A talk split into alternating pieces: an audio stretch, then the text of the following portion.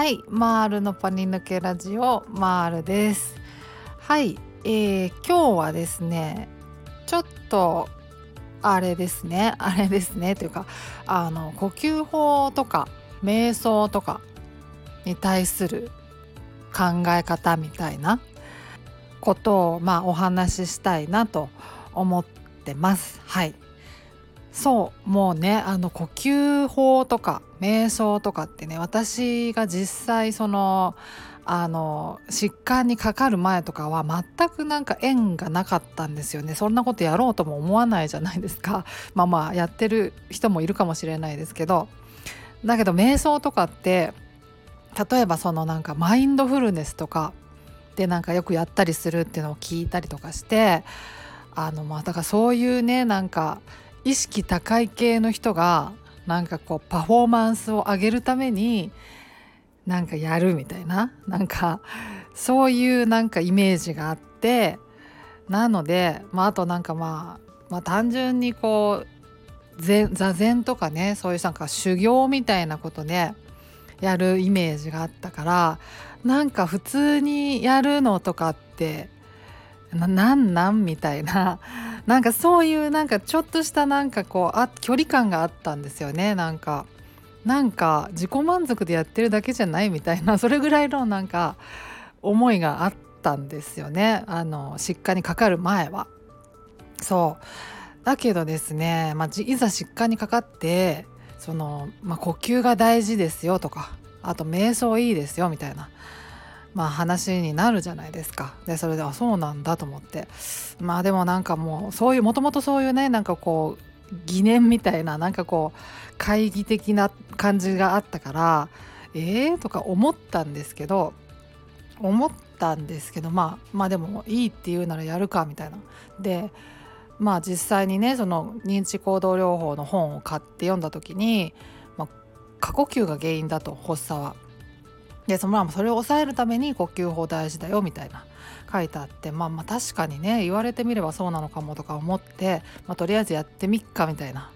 感じでまあ本当にねなんかすごいもう何て言うか懐疑的だったんですよねなんか怪しみながらとりあえずやったみたいなところがあって最初は。うん、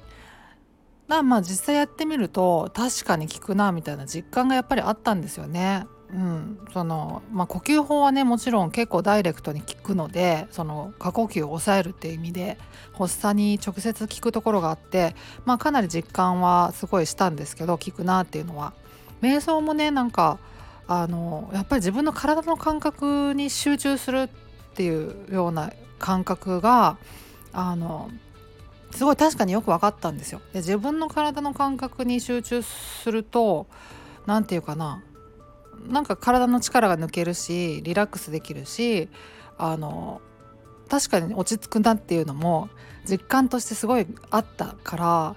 確かにいいなっていう。やってみてやっと分かったみたいなところがあってそう。だかやる前はねほんと懐疑的だったですよね。そのもうなんか意識高い人が自己満でやるやつでしょみたいな。それぐらいに本当に思ってたから。うん。だからねなんかそう思ってる人少なくないのかなって思ったりしますよね。うん。なんかねあの普段毎日瞑想やってますみたいな人あんまりまあ聞いたことがなかったからそう。もしそういう人がいたらね多分なんか、まあ、意識高えって思っちゃってたと思うんですけどやっぱり。まあまあ実際やってみるとやっぱいいなっていうね感じですよね。うん、だからなんか普段ねなんかまあ現代は特にそうなのかもしれないですけどこうなんか外側からね何かこう摂取することで何かこうより健康を得るみたいな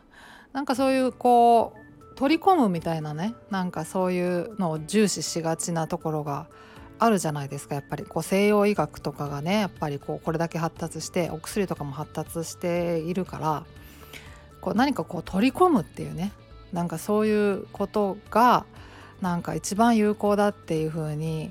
なんかそういう考え方がねあのかなり浸透してる気がしてて私自身もそう思ってたから何ていうか何も取り込まずになんか自分の体の機能を高めて疾患に対処するみたいなそういうやっぱ発想がね結構新鮮だったんですよね。うん、だからなんか、うん、最初は本当に懐疑的だったんですけどね、うん、やってみたらなるほどなみたいな。感じだったなと思いますねはいあのねあの前回もお話ししたんですけどあの呼吸法ってね最初にやり始めた時ってあの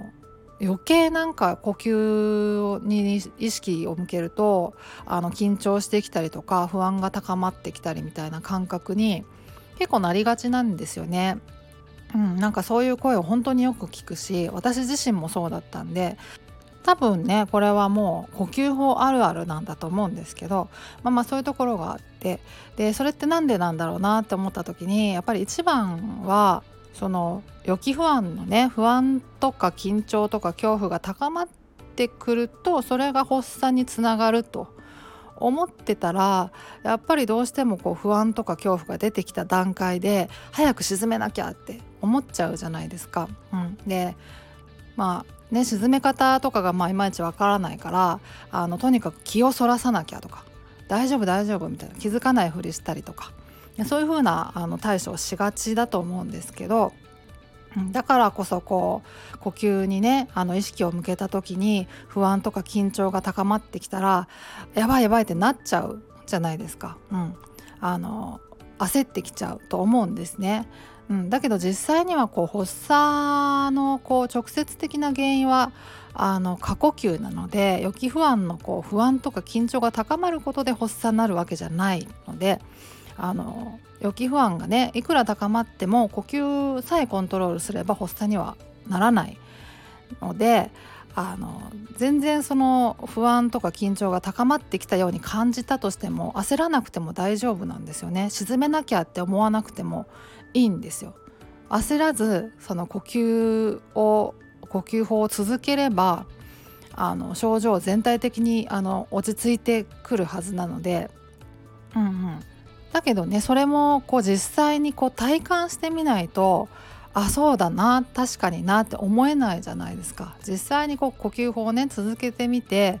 あの不安とか恐怖とか緊張とかのこうそう予期不安が発作にはつながらないんだっていうことを体感しない限りやっぱりなかなか信用できないですよね。やっぱり最初はなかなかそう思えないと思うから。だからこそそのね、呼吸に意識を向けて予期不安が高まってきた時に呼吸法を続けるのがやっぱり勇気がいるし怖いことだと思うんですよね最初は。うん、まあだけどねあの続けてみてほしいなと思いますね。はい、本当にねもう呼吸法は効きますからね。うんうん、確かにって思うと思います続けているとはいなのでねぜひぜひっていうあの瞑想もねあのいいですからねその自分の体の感覚にこうフォーカスするとどこに力が入ってるかっていうのがなんか分かってくるんですよね。でそこ力抜かなきゃみたいな分かってくるし。で精神的にも落ち着いてくるしっていうのがあっておすすめなのではい。だか私みたいにその懐疑的な人は結構少なくないのかなと思うんですけどね、うん、なんか意識高い系の人が やるやつでしょみたいな。思いがちかと思うんですけどあのやってみるとあのなるほどと思えると思うのであのね最初は勇気はいるかと思いますが続けてほしいなとぜひぜひっていう思ったりしますっていう話です。はい。はいそんな感じで今日は終わりにしようと思います。ではまた次回お会いしましょう。ではでは。